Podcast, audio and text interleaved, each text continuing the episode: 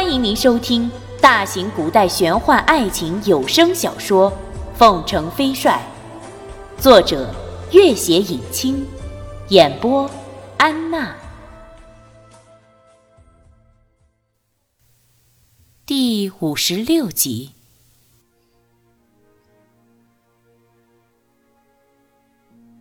除了朝廷抚恤重伤亡将士外，凤凰军又特意为那个宁死不屈的山民立了一块高高的忠义碑，好生安顿了他的妻儿老小。上面是君玉手书的“义士千古”四个大字。树碑当天，君玉率领城中大小将领为他致哀。弄影公子叹了一声道：“唉。”朝廷和胡族多年征战，主和的声音从来没有停息过。文武官员崇尚清谈，整天歌功颂德，粉饰太平，一个个贪生怕死，反不如一个山民有骨气。君玉也叹息道：“唉，胡氏袖手谈心性，临危一死报君王。”一旦大难来时，除了可耻的投降和软弱的自杀，他们似乎再也没有第二条路可走了。孙家道：“只可惜，凤凰城只有这么一座。”众皆沉默。来年二月，忽得消息，当今皇上驾崩，随后七皇子继位。一朝天子一朝臣，上下官员各怀鬼胎，军中将领也议论纷纷。尤其是诸丞相嫡系将领，无不交传信息，互相打探。凤凰军并无倚仗派系，彭东几次想问问君玉的想法，但见他一直老神在在的样子，也不多问。如此十天过去。君玉正在校场指挥凤凰军集团操练战阵，只见彭东的一名侍卫快步奔来，面色惶然，老远就大声道：“君公子，不好了！彭将军骑马坠下山崖，现在情况紧急。”君玉吃了一惊，立刻赶到彭东帐营，只见彭东躺在床上，双目紧闭。三名军医束手无策地站在一边，显然是不治了。君玉上前一探鼻息，彭东早已气绝身亡。原来彭东率几名士兵打猎，追赶一只麋鹿时，连人带马跌下了一片山崖。彭东虽然是个庸才，但是这些年来只管做自己的太平将军，对军中大小事情向无异议。此刻见他盛年之下遭遇如此不幸，君玉心里十分难过，立刻着手安排他的后事。彭东的后事尚未料理完毕，宫里的总管王公公忽然奉旨来到了凤凰城，宣召君玉和彭东二人进京面圣。以前彭东在世时尚可由他独自前去，此时彭东已没。君玉哪里推辞得过，只得立刻带了孙家、卢林随王公公进京。这一天，君玉随了王公公第一次到朝堂早朝，一上金銮殿，忽见孟元敬和朱瑜二人都在。二人见了君玉，更是喜出望外。二人在蒙古草原驱逐赤金族大军近千里。前不久才凯旋回朝，众文臣武将都是第一次见到传闻中的凤城飞帅，无不惊诧。只有朱丞相面沉如水，眼睛里几乎要喷出火来。七皇子性格阴沉，自登基以来，文武百官无不胆战心惊的揣摩圣意。今日第一次在朝堂上见他笑逐颜开。心里不禁都松了口气。早有大太监赵公公宣读圣旨，孟元敬升任东南总兵，取代告老还乡的将领许衡到东南剿灭倭寇。朱瑜奉金军统领，总领宿卫京师。彭东不幸早逝，追抚他的家眷，而孙家则取代原彭东的位置，统兵凤凰城。卢林等众将领也皆有封赏。赵公公那尖细的嗓子继续念叨：“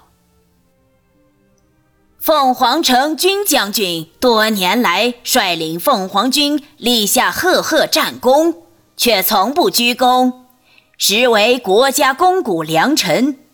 如今加封天下兵马大元帅，总领北六省的全部兵马。”在京城赐帅府一座。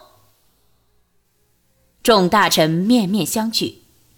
七皇子登基之前，自己就是天下兵马大元帅，这个职位除了皇族亲信外，只传豪门世勋。如今却封了一个二十来岁的少年。朱丞相使了个眼色，几名武将正要出班劝谏，皇帝挥手劝阻了他们。赵公公立刻拿过另一本奏折，慢慢的念了起来，却正是君玉近几年在北方边境的大小几十场战役，无一败绩。其中还包括三次重大的会战，想是皇帝未睹反对之口，早做了充分准备。君玉抬头接触到孟元敬的目光，只见孟元敬十分开心的向自己点了点头。君玉也笑笑，心里却暗暗叫苦，但也无可奈何，只得走一步看一步。由于福建一带倭寇横行，东南前线战事紧急，孟元敬第二天五更不到，就立刻奉旨返回前线。两人只匆匆一面，甚至来不及叙话，就再次离别。当天傍晚，君玉和孙家。卢林第一次走进那座所谓的兵马大元帅府邸，老大的一座院子虽拥仆成群，戒备森严，却无一熟悉面孔。管家拿出许多帖子，都是京城的王公大臣的拜帖或者请柬，甚至还有好几桩提亲事宜的。君玉看也不看，只选择了其中一些给孙家，让孙家、卢林代为应酬。如此安排完毕，已是月上梢头。孙家、卢林各去休息。君玉沉思了一会儿，正准备休息，管家忽报汪军来访。七皇子登基后，汪军已经成为御前带刀侍卫。君玉迎出去，只见汪军身边是一个轻装简便之人，正是当今皇帝。君玉见他微服而来，也不声张。三人堂上坐定，皇帝道：“此次未得君公子同意，先下旨任命，原是怕公子推辞，还望公子理解。”君玉一笑：“朝堂任命，现在理不理解又能如何？”令他意外的倒是七皇子已经登基，还肯如此折节下访。礼贤下士，可知不仅是有所图谋，而是有重大图谋。果然，皇帝开口道：“寡人登基以来，内忧外患并不稍缓。如今朝中大小官员大半是朱丞相门生，寡人每每亲政，总被百般阻挠，诸事掣肘。”而武将更为他笼络半数，只管向朝廷狮子大开口要钱粮饷银，却是屡战屡败，毫无建树。如果能多几个军公子、孟将军这样的人才，寡人也不必夜夜忧心、食不甘味了。朱丞相曾暗中辅佐三皇子，皇帝登基后。对于自己身边这根大刺，自然想拔而除之，但是根基未稳，又不敢轻易下手。君玉暗思，血雨腥风下的皇权争夺，不知会掀起何等的滔天巨浪。皇帝如今大力扶植自己的势力，虽然也是为了自己的龙椅坐稳，但是好歹在边境战事上有所作为。辽胜朱丞相的一手遮天，便点了点头，道：“君玉当为北方边境尽绵薄之力，皇上还请放心。”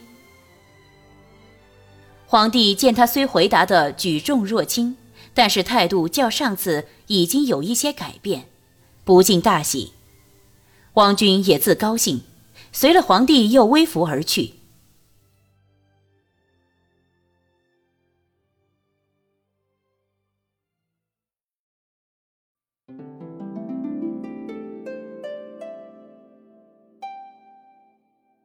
本集播讲完毕，感谢您的关注与收听。